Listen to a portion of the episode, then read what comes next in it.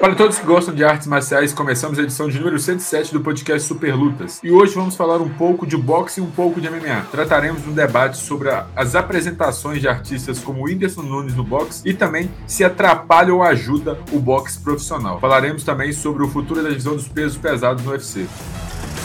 Super Lutas Podcast. Tá pronto para o combate?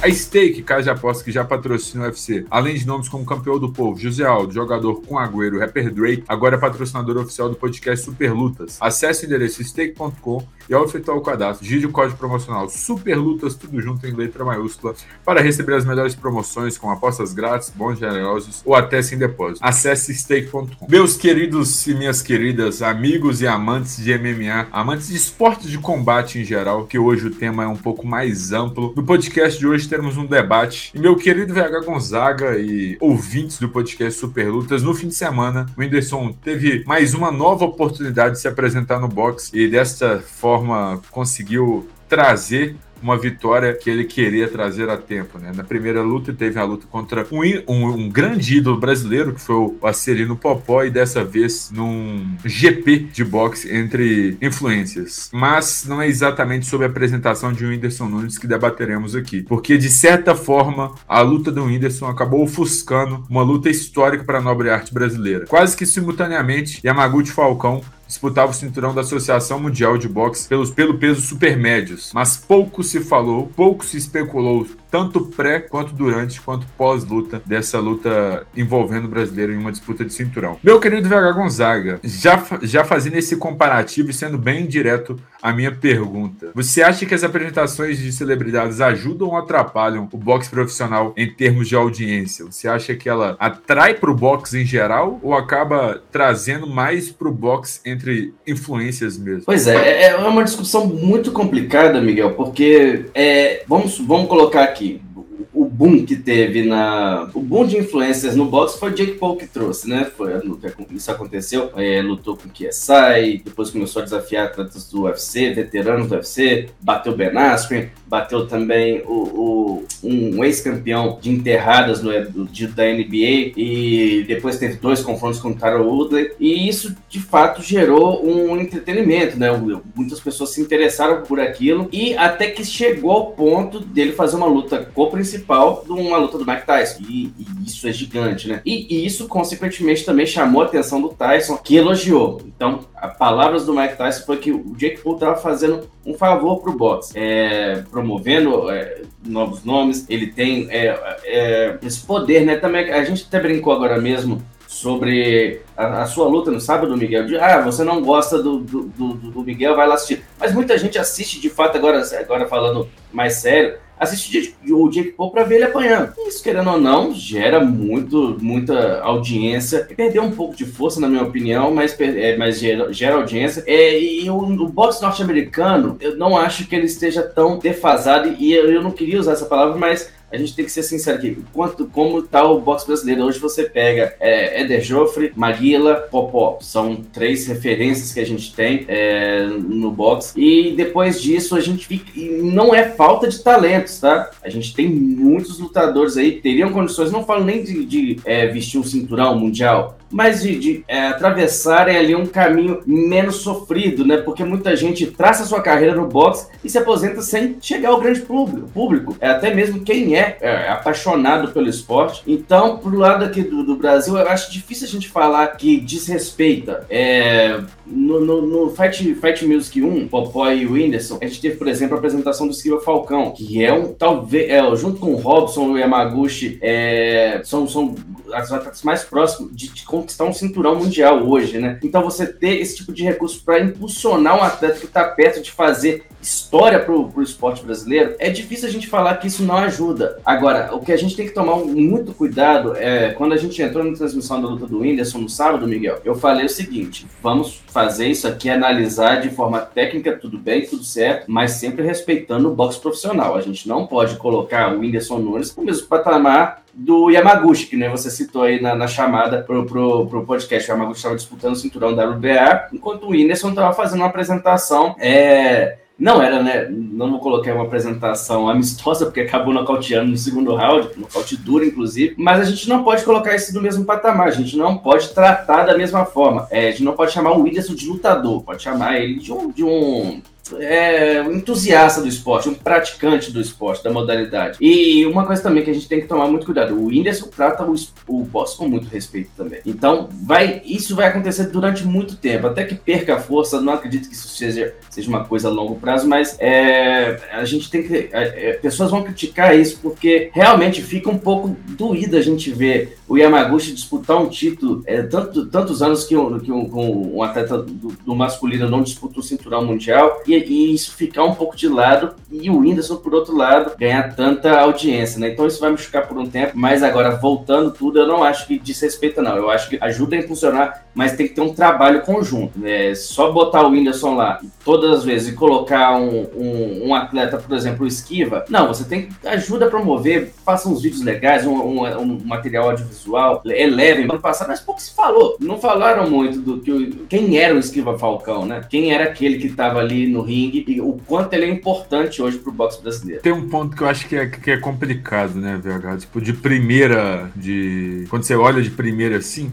você pode até imaginar que vai dividir. Tipo, pô, a pessoa vai vir só pra ver a celebridade e vai embora. Pode até ser que uma boa parcela aconteça isso, de vir para assistir só o Whindersson Nunes, mas não assista mais outra modalidade, não assista mais nenhuma outra luta e só volte a assistir quando o Whindersson lutar. Mas sempre existe aquele, aquela parte do público começa a gostar do esporte, sentir uma, uma, certa atração ali pelo aquele estilo de luta, pelo aquele estilo de modalidade esportiva e começa a acompanhar um pouco mais. Então acho que é muito importante assim a existência dessas lutas envolvendo influenciadores, ainda mais de vários nichos, porque por exemplo, na luta, no primeiro Fight Music Show, Fight Music Show 1, a gente teve o Yuri, é, Yuri Araújo, não lembro agora o sobrenome dele, que era ex-BBB, é, é um ex-BBB, então pega uma parcela do público. Aí no segundo a gente teve o Christian Figueiredo contra o Jim Alves, que pegam outras parcelas. Dessa vez a gente teve, além do Whindersson Nunes, a Julie Pouca, que então assim traz uma outra parte do mundo fora da luta. Então acho que assim é muito importante de, de que às vezes acaba convertendo pessoas como mais, é, mais amantes do esporte, né? Então acho que é, é, importante nesse quesito. Mas aproveitando já esse meu gancho, às vezes acaba atrapalhando, né?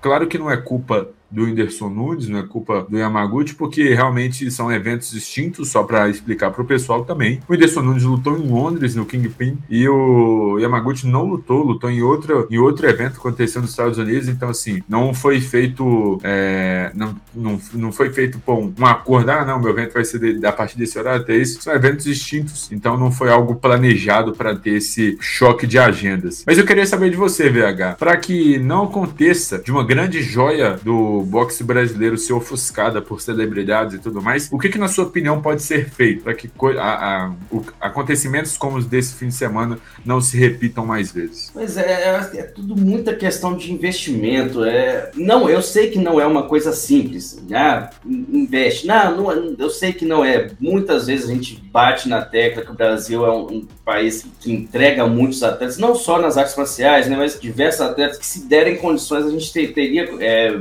muito muitas chances de ter grandes campeões mundiais. Aí às vezes a gente perde um lutador simplesmente porque o cara não teve uma chance, é, seja por falta de incentivo, seja por é, agenciamento ruim ou por falta de agenciamento patrocínio. Então, seria talvez um momento de, de reunir com, com essas grandes organizações, produção do Fight Music, por exemplo, e, e entregar mesmo, ir atrás desses caras, porque existe. E, e você tem condição de botar olheiros para isso. É, porque é, é, é, muito complicado, né? Eu, eu sou da, da, Infelizmente, eu não peguei tanto ali a, a, a parte do Maguila, né? Eu peguei o, o, Maguila descendo ali para perto de se, de se, aposentar. Mas eu lembro muito bem ali no início da década de 90 do Popó, aquelas transmissões da Band, até mesmo da Globo, e o quanto era divertido aquilo, o quanto era empolgante, até mesmo sem entender muito do esporte e o quanto isso trazia ao público. Porque o, o brasileiro ele, ele é um bom torcedor. Pode ter um campeonato mundial de truco que se passar na, na, na, na Globo em horário nobre, vai ter gente torcendo, vai ter foguete soltando-se e isso vai criando uma empatia Eu acho que falta isso também, as grandes empresas, não só, de, eu falo de TV aberta mesmo, é compreender que a gente pode trazer isso de volta. Não é, não, isso não ficou no passado. A gente teve uma declaração muito sincera do Baldo, né? Inclusive um abraço pro Baldo, é o cara que respira isso, respira esse esporte. Eu tenho um respeito, acho que todos nós, né, já participou aqui com a gente do Super Lutas, mas falando justamente isso. É, é eu, eu, não, ele não quis ofender ninguém, mas dá para ver esse desabafo. Falou, Poxa, a gente teve na questão mesmo do Yamaguchi disputando o cinturão e a quantidade de engajamento que foi para a parte do Whindersson. Dá para dá pra entender também o quanto a rede social hoje é forte e a maioria das coisas, é, do sucesso do Whindersson se deve a isso, né? Rede social, Instagram, claro, o canal dele no YouTube, que foi a primeira, a primeira coisa a bombar dele, né? Não foi no Instagram, foi, foi no YouTube. Mas do outro lado você tem um cara que viveu gerações, ele viu o creme de la creme do boxe, né? E hoje a gente tem um talento disputando um cinturão pouco falado, né? Pouco é, divulgado e que imagina só se tivesse pegado. É lógico, a luta do. Vamos deixar claro também, a luta do Yamaguchi ele pegou de última hora, foram duas semanas ali para se preparar. E mais duas semanas vão combinar. Dá para fazer um, um, trabalho não perfeito, mas um trabalho legal ali da, das grandes mídias, das, das grandes é, empresas de televisão. Então, acho que isso um incentivo, porque eu, eu volto a bater nessa tecla. O, o, o Brasil abraçou o Maguila muito bem. O Brasil abraçou o Popó muito bem. E não tem por que não abraçar. Porque essas coisas passam de geração para geração. E acho que essa coisa assim, incentivo, patrocínio. A gente teve outra, alguns meses atrás o Esquiva Falcão, que está perto de disputar o cinturão no peso médio, é, implorando o patrocínio. O cara, o cara é o uma estrela da, da, modalidade, mesmo sem o cinturão, mas pedindo patrocínio, porque os caras não, não, não apoiam. E como que você vai conseguir é, chegar lá sendo que o seu próprio país não te abraça, sendo que os grandes empresários não te abraçam? É muito fácil você chegar lá, o cara conquista o cinturão, depois vai chegando. Aí vem patrocínio de cá, de cá, de lá. Mas e pra, e pra chegar lá? Ninguém vê, ninguém vai saber. Só vai dar o dinheiro depois. Mas e o processo pro cara chegar lá? Então é muito complicado. Eu acho que isso, o principal é o investimento e o reconhecimento pré, não é o reconhecimento pós. Reconhecimento pré é muito importante. E uma coisa que você falou é que eu acho que é bem importante, né, VH? Porque assim, hoje, não seria errado falar que o Esquema Falcão é o maior nome do boxe brasileiro em questão de. talvez até de qualidade, né? Se a gente for olhar, porque ele é o próximo a disputar o cinturão. É. é, é tanto ele, de... ele e o Robson, ele e o Robson. É isso que eu falei. É, eu... disputou, né? É, isso que eu falei, porque o Robson, o Robson disputou recentemente. Mas enfim, em questão de audiência, de popularidade, o Esquiva Falcão, ele é o maior. Aí tem dois pontos. Tanto pela, pelas Olimpíadas, que para muitos, e na realidade é que ele foi roubado na, nas Olimpíadas, foi garfado lá nas Olimpíadas, e também pela participação dele no Fight Music. É, não dá para negar que o Fight Music ajudou a alavancar um pouco a carreira do, do Esquiva Falcão, e mesmo ele não enfrentando um cara que é, pô, no Brasil, muito conhecido, que era o Yuri, ele fez ali um ele fez participação no evento em que tinha o Whindersson Nunes, tinha o Popó, então isso ajudou a alavancar a carreira dele. Então acho que isso é, é, é muito interessante também se pudesse juntar, né? O, o, aproveitar desses desses momentos para conseguir alavancar a carreira do, dos lutadores brasileiros. Talvez aí o Yamaguchi fazer aparição em um, no próximo Fight Music Show, ou até o Robson Conceição. Porque como são lutas de exibição, não vai prejudicar, o cara não vai ter que dedicar 100% à luta em si. Então, assim, é só para ajudar a alavancar a carreira. Aquele famoso, se você não pode viver sem, use ele para melhorar seu, seu dia, né? Então, pô, tem que aproveitar a oportunidade do holofote, do canhão de mídia que tem esses eventos de entretenimento para tentar crescer a popularidade e não acontecer coisas igual aconteceu com o Skill. Não, não acontece, não. Igual acontece com o Skill Falcão, que é necessitar de, pô, de patrocínio para uma disputa de cinturão, perto de uma disputa de cinturão. Então, assim, tem esse lado também que é muito importante é, desses lutadores aproveitarem os momentos. Antes de eu passar para a próxima pergunta, é, é só para explicar para o Diego Barrios aqui eu tô falando do, do, dos que estão há mais tempo no boxe profissional. Claro é. que o Ebert, pô, ganhou agora recentemente é, Tóquio 2021. Então, assim, a gente não esqueceu dele, mas a gente tá falando dos que estão mais consolidados no boxe profissional. É, e, o Herbert está começando a trajetória para ir pro profissional. Já é, é, uma caminhada longa também, né? Conquistar um, um, o ouro olímpico é, é óbvio, é o sonho, na verdade, de qualquer lutador, né? Um ouro olímpico. Mas a gente está falando ali da, da, da, da, trajetória até chegar a uma disputa cinturão mundial. Não, com certeza, com certeza. Tem, tem coisa ainda para na carreira do Herbert, mas Futuro tem. Talvez seja o principal nome do futuro do boxe brasileiro aí. Também tem a, a Bia também, que mandou muito bem, tá mandando bem nos campeonatos é. É, mundiais. E... Deixa, só, deixa só falando, ele trouxe o Herbert aqui, é importante falar também que eu, tô, eu, eu gosto muito da cautela com que ele tem tratado isso, né? Não foi jogo, não se, ó, sou campeão, não deixou subir, sou campeão olímpico e, e não, já tem um tempinho, tá certo, tá sabendo administrar ali para poder chegar, né? Porque a gente sabe que é, é, é um lance, o, o, boxe eles respeitam muito o ranking, né? Tem muito essa, esse respeito. Então, uma derrota você pode voltar muitas casas. Então, isso tem que ser feito de forma muito inteligente. E a equipe do, do Herbert tem feito isso com muita inteligência. Tem que ter esse gerenciamento de carreira desde o início, né? Às vezes acaba ter, rolando esse gerenciamento de carreira mais para pelo menos no MMA, né? Vamos falar, mas do boxe é muito mais importante, eu acho, porque uma derrota no boxe faz você voltar muitas casas, assim. No MMA, dependendo ali, você, você não volta tantas, assim no jogo. E, a, Agora... e uma invencibilidade no boxe talvez seja. Talvez não, é, é, é mais importante você olha o cartel do que uma invencibilidade no MMA, né? Que é o, no, no UFC, vamos colocar o UFC, que é o que a gente tá mais. É, o público em geral tá mais acostumado. Tá mais familiarizado. Habituado. Um nocaute pra um cara que tipo, tem quatro derrotas na carreira, mas eu dou, eu tô no top 5 e dou um nocaute avassalador aqui, eu posso disputar o cinturão na próxima rodada. Isso no boxe dificilmente vai acontecer. É, tem esse lado da moeda também. Então, eu acho que principalmente no boxe, o gerenciamento de carreira desde o início, é, nem desde o início, desde, desde essa transição, né, do boxe olímpico pro boxe profissional, é muito importante, é muito importante mesmo. É isso aí, o cartel do boxe é muito delicado, muito delicado. VH Gonzaga, para encerrar essa parte do boxe, eu queria trazer uma pergunta que talvez seja um pouco pesada, assim, é, é bem delicado esse assunto, mas a gente tem que trazer a realidade. Hoje, o boxe brasileiro sobreviveria sobreviver Eita. hoje o boxe brasileiro sobreviveria sozinho teria força de sobreviver sozinho no mundo de hoje sem essa ajuda sem as participações de apresent... de lutas com celebridades e tudo mais qual é a sua opinião sobre isso é, é, é muito difícil mesmo é, é porque assim vamos repetir não é intenção de desrespeitar o esporte o boxe é uma coisa que está comigo desde de, de criança gosto bastante não sou especialista em boxe vamos deixar isso bem claro aqui mas é uma, uma coisa que eu gosto, um esporte que eu gosto bastante. E assim, a gente tem que ser sincero e dizer que não, Miguel, porque a gente vê, é, se fala muito pouco, se é, quantos canais passaram o que aconteceu com, com o que aconteceria com o Yamaguchi. É, quem, quem, quantos podia fazer essa ver aí no chat? Quem sabia que o Yamaguchi ia lutar no sábado, vamos supor, antes de, de segunda-feira? Claro, tem gente que sabia, mas muita gente não sabia que isso ia acontecer. Então, é, é, é, essa, essa coisa de. essa situação de você não depender, mas de você poder fazer uma coisa em conjunto.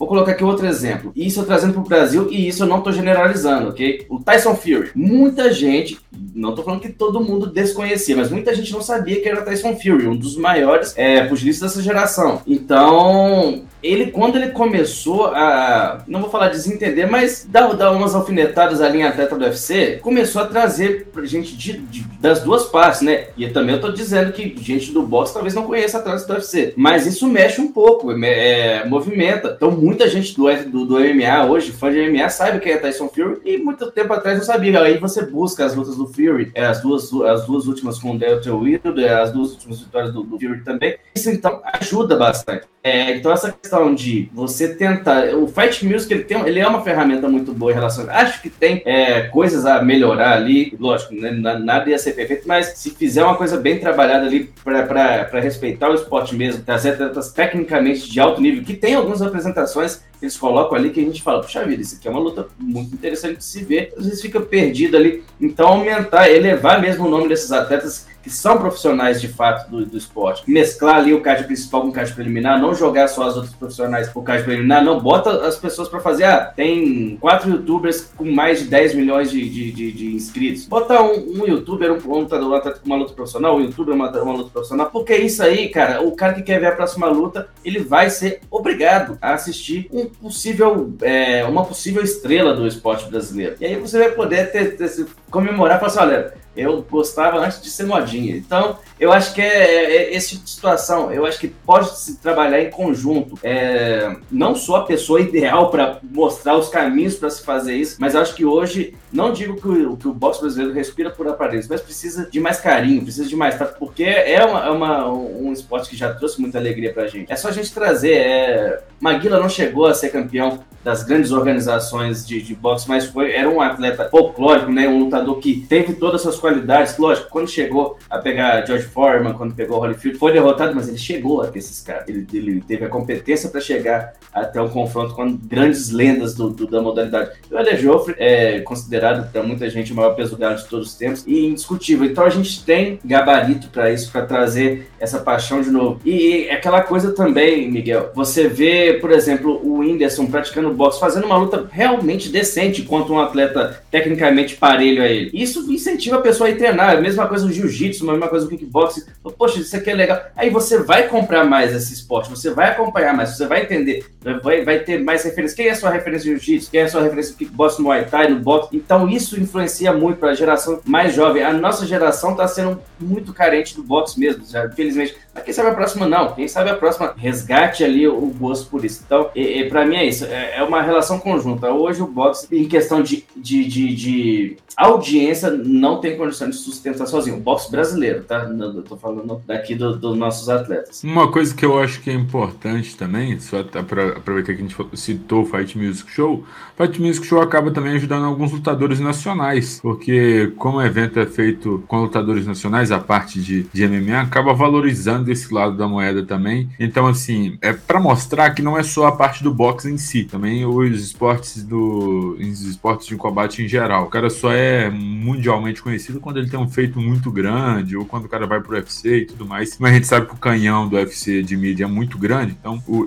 consegue, se, consegue se sustentar sozinho no mercado. Isso no boxe não acontece porque é independente, né? Não tem ali a organização para te promover constantemente. É, o atleta tem que se autopromover, tem que procurar outras formas. Então, é como o VH diz, tem que ser algo em conjunto para os dois crescerem juntos. Porque, pensando por um lado, quanto mais pessoas na modalidade mais famosos, ou, ou não, quanto mais lutadores famosos em, em território nacional, melhor é para os eventos montarem e conseguirem promover. E para os lutadores também. É melhor ainda que eles vão ficar cada vez mais famosos e conseguir sobreviver é, 100% do esporte, com a ajuda de patrocínio, enfim, e de outras empresas. Mas, meus amigos e minhas amigas amantes do esporte de combate, não foi só de boxe que sobreviveu o fã de luta nesse fim de semana, porque no sábado também ocorreu o UFC Las Vegas 71 e na luta principal tivemos um verdadeiro atropelo. No confronto de duas carretas desenfreadas, a carreta russa Sergei Pavlovich massacrou, atropelou o Curtis Blades e se aproximou muito, mas muito de uma disputa de cinturão na categoria. Vera Gonzaga, o russo apresenta seis vitórias consecutivas, seis nocautes no primeiro round. O que podemos falar de Sergei Pavlovich quando se trata de disputa de cinturão? Porque agora não tem outro caminho para ele a não ser disputar o cinturão na próxima rodada. Não tem para onde fugir nesse quesito aí na, no futuro da carreira de Sergei Pavlovich. É, antes de, de, começar a minha análise, eu quero mandar um abraço especial para Eduardo Oliveira, nosso chefe, e Fernando Keller, que apostaram em Cuts Blades no palpite Super Lutas. Realmente estou sem entender, cara. Realmente estou sem entender. Falei, por que, né? Se querem me ajudar, eu agradeço, porque eu tô tentando ali minha redenção. Inclusive, encostei no senhor, Miguel Ângelo no, no, no ranking ali, tô chegando. Cara, e esse também... é o pior fim de semana da história. e eu quero dar um parabéns para Gabriel Farelli, que tava de folga no fim de semana e não registrou suas apostas lá, então não pontuou, já tá na lanterna. Parabéns pro Gabriel Farelli. Abração para os três citados aí. Vamos lá. Uma luta em que o Curtis Blades teria mais uma oportunidade, né? Ele já, já tinha enfrentado dois brucutus, que é, um primeiro foi o Francis Ngannou, acabou brutalizado. O segundo foi o Derek Lewis, que eu achava que ele poderia palitar ali, não no sentido da, do massacre, mas da, de fazer a luta pragmática, amassar o, o amarrar o Derek Lewis por cinco rounds, não aconteceu, e agora cismou de trocar a mão com o Sergei Pavlovich, que é um monstro, né? Um lutador que vem de cinco vitórias consecutivas e cinco por nocaute no primeiro round. Puxa vida, você tem que ter um QI de luta melhor. O, o Curtis Blades, sabe que não é o atleta mais é, empolgante que o UFC tem. Vem, vinha, não sei se é um lado psicológico também, de, de que, que, todos falavam que ele era o wrestler, né, do peso pesado, nem sempre pegava luta boa, e, e, acabou se tornando, né, desenvolvendo a parte da trocação, mas você não vai chegar perto do que representa hoje a, a força bruta do, do Sergei Pavlovich. A luta não teve muito que a gente analisar, assim, no quesito de, é, vamos colocar, de quem é melhor no MMA. O, foi uma trocação franca, a gente adora, não vou falar que eu não gosto, eu adoro. E a luta acabou rápido, né? Então um nocaute brutal ali do, do Sergei Pavlovich. O, Curtis Blades, ele até, ele até conseguiu resistir ali a algumas ações, mas quando foi passando e, e o Pavlovich apertou o passo, realmente caiu ali o Curtis Blades e se despediu, vou colocar momentaneamente, tá? De uma, de uma da sonhada disputa de cinturão. E realmente, é muito complicado hoje você dizer que o Pavlovich não fez o suficiente para pedir uma disputa de cinturão. Ele já entrou na luta com o, o Curtis Blades em terceiro no ranking. À frente dele tem o Chico Miocic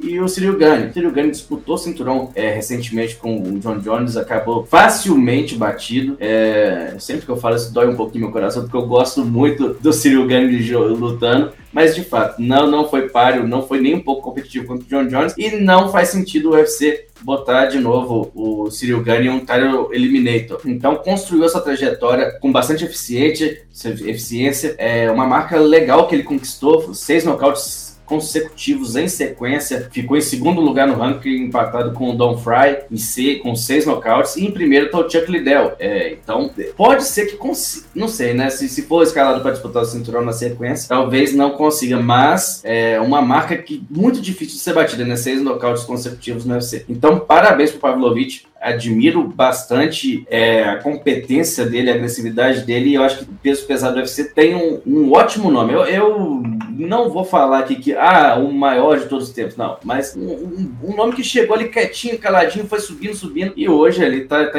solidificado na terceira posição do peso pesado do UFC. E isso se não subir na, na, lembra que a gente grava na segunda-feira o podcast, a atualização semanal do UFC é feita na terça. Ele pode subir uma posição aí, quem sabe pegar até uma posição do, do Cyril Garnier. Exatamente Exatamente. A subida de Sergei Pavlovich foi bem meteórica, podemos dizer assim. Estreou no UFC com o pé, de, com o pé esquerdo, né? Não começou tão bem quando perdeu para o Alistair Overeem, mas de lá então conseguiu estender uma boa sequência de vitórias. São seis vitórias consecutivas, todas no primeiro round. Até a luta passada, a média de vitórias de luta dele, eu acho que não, média de vitórias dele dentro do UFC era de dois minutos e um quebrado, uns quebrados. Essa durou um pouquinho mais. Talvez tenha ficado triste aí, porque a média vai subir um pouco. Mas. Ainda não, dele... dá pra, ainda não dá pra fazer um miojo com as lutas do, do Pavlovich. É, eu, eu, eu, eu literalmente falar isso mesmo. Não dá pra fazer um miojo bem feito ainda nesse tempo de luta do Pavlovich. Falar em disputa de cinturão pro Sergei Pavlovich já é meio claro, já é meio óbvio, porque com essa sequência de vitórias fica difícil do homem não lutar, BH Gonzaga. Só que o problema é saber contra quem, porque John Jones é o atual campeão da categoria. Mas a última já, já, deixou claro que a próxima luta dele possivelmente vai ser a última e ele querer enfrentar um grande nome que seria o Stipe Miocic. Só que Stipe Miocic a gente sabe que tem a frequência baixa de luta. Se porventura o UFC casa John Jones versus Sergei Plavovich, existe o cenário que o russo coloca uma derrota na última luta da carreira de John Jones? Existe. É, peso pesado, o Miguel, a gente sempre tem batido aqui nessa tecla que o John Jones, quando ele chega para enfrentar o. Apesar de eu achar o Cyril Gane tecnicamente muito superior ao Francis Ngannou, tecnicamente mais completo, era, era, eu achava um risco maior o John Jones enfrentar o Francis Ngannou, porque tem a famosa mão, né? Então, são duas possibilidades de resposta, ou duas possibilidades de pergunta. Você perguntou se existe um cenário pro, pro Pavlovich vencer. Sim. Imagina você estar tá ali no infight, a gente pode lembrar muito bem da maneira com, como o Daniel Cormier venceu o Chip Miocic. Foi ali um, um upper perto no clinch, né? Isso ali é fácil. E parece um golpe sobrar ali. Só que a gente está falando do Jones e não sei se dentro do UFC já enfrentou um atleta com tanto poder de nocaute. Enfrentaria o Franz Ngannou, mas acabou não acontecendo, né? Mas o John Jones tem. Agora, se venceria, eu acho que não. Mas na luta em si, eu acho que o John Jones tem a malandragem, tem os anos de MMA ao seu favor. Não acho que cairia na bobagem, na besteira de fazer o que o Curtis Blades fez, de trocar a mão para ver quem é mais valente. Não. Mas assim, se entra a mão, se em algum momento se acontece um tapa na têmpora dada pelo Pavlovich vai nocautear é, 90% dos lutadores de, de MMA do mundo. O cenário existe, mas eu não acho que aconteceria, não. Chegamos no bloco das notícias e VH Gonzaga vai trazer as principais notícias que movimentaram o mundo das artes marciais. VH Gonzaga, o que, que tem de bom e melhor em relação ao mundo das artes marciais mistas? Vamos lá, Miguel Ângelo. É, a gente comentou ali um pouco da luta principal do UFC Las Vegas 71. Deixei aqui para trazer para as notícias. A gente teve é, a apresentação da Norma Dumont, que, que venceu na sua última apresentação no UFC Las Vegas 71, venceu o, o duelo confronto Brazuca e é, com com a Carol Rosa. E de, ela criticou ali, a luta foi disputada no peso pena, ela critica depois a, a, a inatividade da Amanda Nunes no peso pena. Lembrando que a Amanda é campeã da categoria desde 2018, quando ela tomou o cinturão da Chris Borg e desde, desde 2021 ela não luta na divisão. Então a, a norma, que desde que estreou no UFC tem sido uma característica, né, um atleta frequente na categoria, que não tem ranking, ela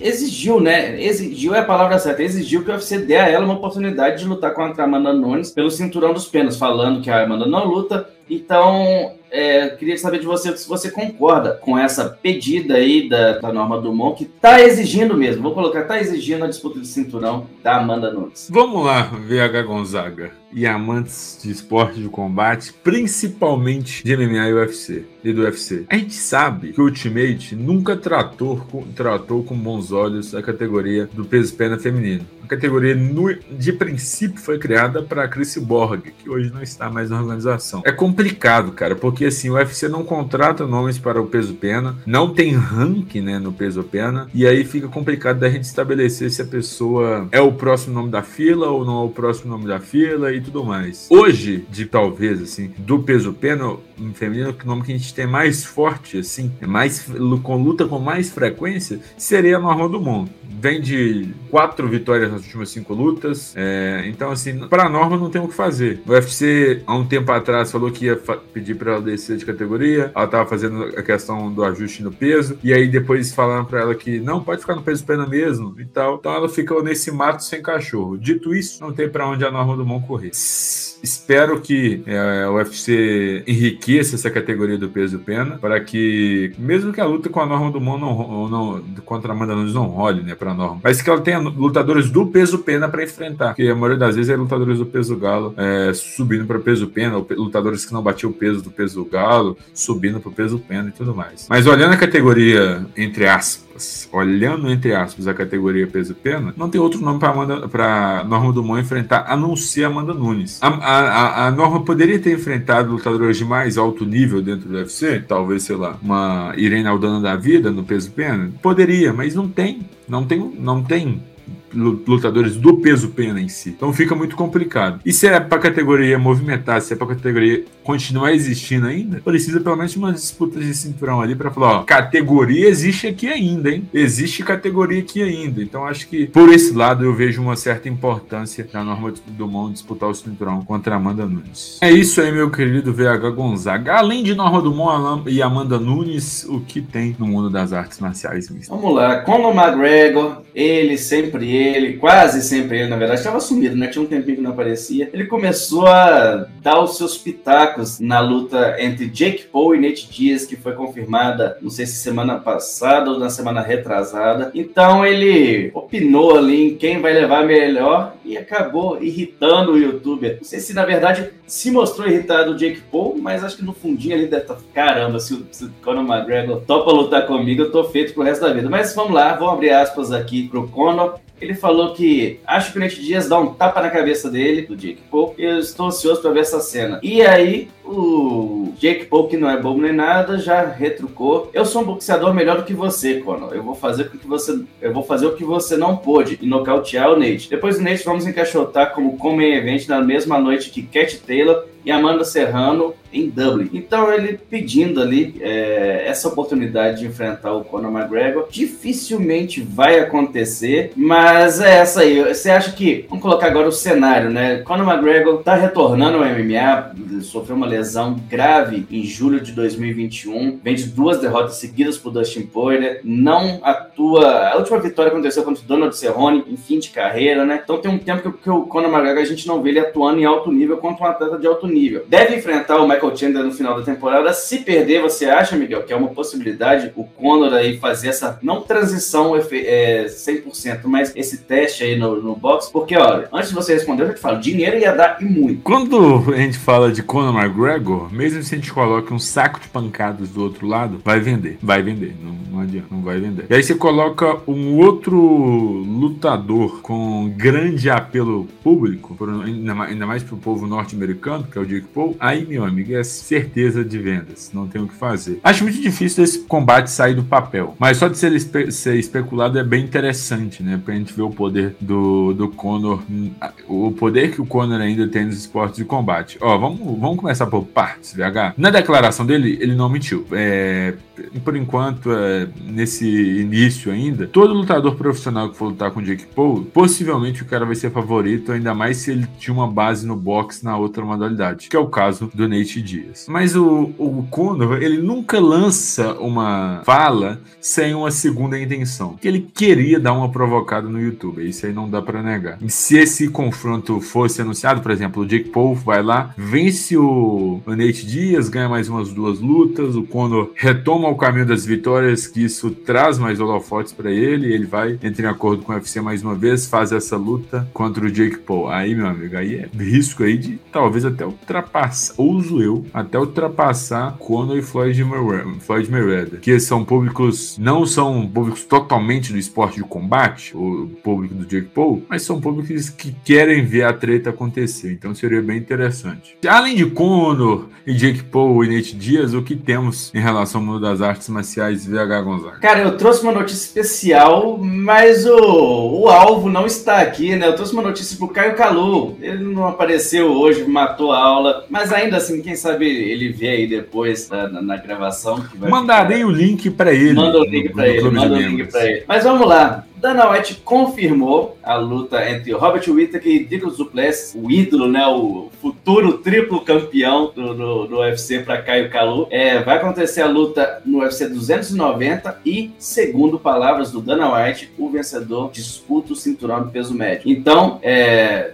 eu ia falar pro Caio Calu dar, manifestar ali no, no, no chat, mas vai ficar para você então a função, Miguel. O que, que você acha dessa luta? Faz sentido para próximo desafiante. Agora é difícil. Quem vence? Acho que a pergunta mais fácil, na minha opinião, é quem vence. É, mas decorrendo de, de de trás para frente. Para mim, o favorito é o Hobbit Whittaker, não tem o que fazer. Existe níveis dentro da categoria. O atual campeão, Israel Adesanya, uma prateleira. Na prateleira abaixo, Hobbit Whittaker. Sete prateleiras abaixo de Hobbit Whittaker tem o resto da categoria. Tem um certo degrau de diferença entre eles ali. É, Hobbit Whittaker, para mim, é um dos caras com uma, um dos maiores QIs de luta que o MMA pode ter hoje. Cara muito, muito completo, assim. Sorte da categoria que Hobbit Whittaker não tem um poder de nocaute descomunal descomunal. Porque se esse cara tivesse um poder de nocaute descomunal, aí era o fim do mundo. Aí era o fim do mundo mesmo. Mas enfim, eu vejo o Robert Whittaker vencendo o combate. Não tinha, eu acho, o que fazer com o Rodrigo Duplessis. Com o Rodrigo Duplessis. Porque já chegou num ponto da categoria também, já tinha vencido outros nomes é, bem interessantes da categoria. Ele tem um ponto fraco muito claro. É, a gente brinca, né, a gente fala e tudo mais, mas o condicionamento, o, o gás do Rodrigo Duplessis é assustador, cara. Ele tem um litro ali de oxigênio e se acabar acabar esse litro de oxigênio,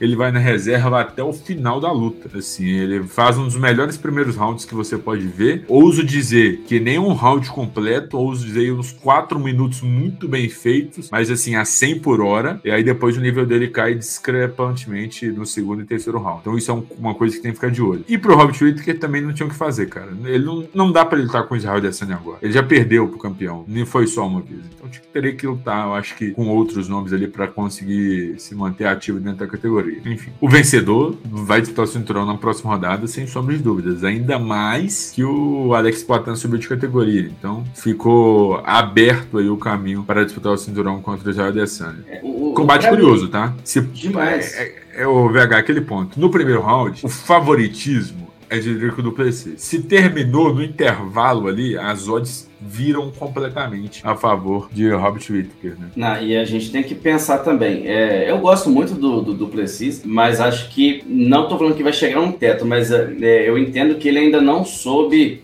administrar bem essa questão do, do, do, do, cardio dele durante seja 15 minutos ou seja 25. E ele vai enfrentar uns atletas mais experientes em luta de 5 rounds. A luta vai ser de 3 rounds, tudo bem. Mas um dos caras que sabe mais atalho ali Olha, opa, que tô perdendo aqui, vou dar uma segurada. Opa, tô ganhando, vou dar uma investida. Então, o Robert Whittaker, para mim, é um dos maiores nomes na história do peso médio que já existiram. Ainda, não, vou falar o seu auge, mas ainda atuando em altíssimo nível, no nível de que o único que vence ele na divisão é o Israel Adesanya, o campeão. E para mim faria muito, fazia muito sentido é, uma eventual luta entre Poatan e Robert Whittaker. A gente chegou a comentar disso aqui, né, que, o tanto que essa luta seria bacana, mas Poatan subir de divisão gostaria muito, mas muito mesmo. Uma das lutas, eu diria até que uma das lutas da minha listinha dos sonhos. Robert Whittaker e Paulo Borrachinha. Essa luta foi confirmada uma vez em 2021, se não me engano. É, Paulo acabou pegando uma gripe forte e saiu a, do, do, evento. Teve depois uma, uma, falta de comunicação, né, Miguel? É, o Whittaker estava treinando para a luta, o UFC chegou a anunciar a luta sem que o Paulo Borrachinha assinasse o contrato. A luta acabou não acontecendo e depois o Whittaker falou que não está afim de fazer esse confronto mais, que se preparou para o Borrachinha, gastou dinheiro, gastou é, é, treinos, né, sessões de treinos, e a luta não aconteceu. Então, é, a melhor, o melhor confronto hoje para o Robert Whittaker é, de fato, o Dricos Duplessis. Vai ser uma lutaça. O primeiro round, eu estou apostando todas as minhas fichas que vai ser incrível mas também no longo prazo eu acho o Robert Whittaker mais lutador, mais completo, mais experiente. Né? Talvez seja o que fale mais alto para essa luta é a experiência do Robert Whittaker. Para a sorte de Drico Duplessis, essa luta foi confirmada com três rounds. Se fosse confirmado com cinco rounds, aí meu amigo, não, aí eu queria ver, aí eu queria ver. Seria é, interessante, podemos dizer, como seria a atuação de Drico Duplessis nos rounds de campeão, né? Como é conhecido aí o quarto e o quinto round. E se, se dura também, né? Tem esse lado também. Mas a gente sabe que Drico Duplessis e primeiro round é, é uma combinação sensacional. Ele sempre entrega os primeiros cinco minutos do combate de uma forma genial. VH Gonzaga, onde podemos encontrar sobre o mundo das artes marciais mistas? O que tem de bom e melhor? Aonde podemos encontrar tudo isso? Superlutas.com.br, Miguel Ângelo. Lá tá todo o nosso trabalho de domingo a domingo, tudo atualizado 100%. O que mais de importante você procurar vai estar tá lá. Então, segue com a gente que é sucesso.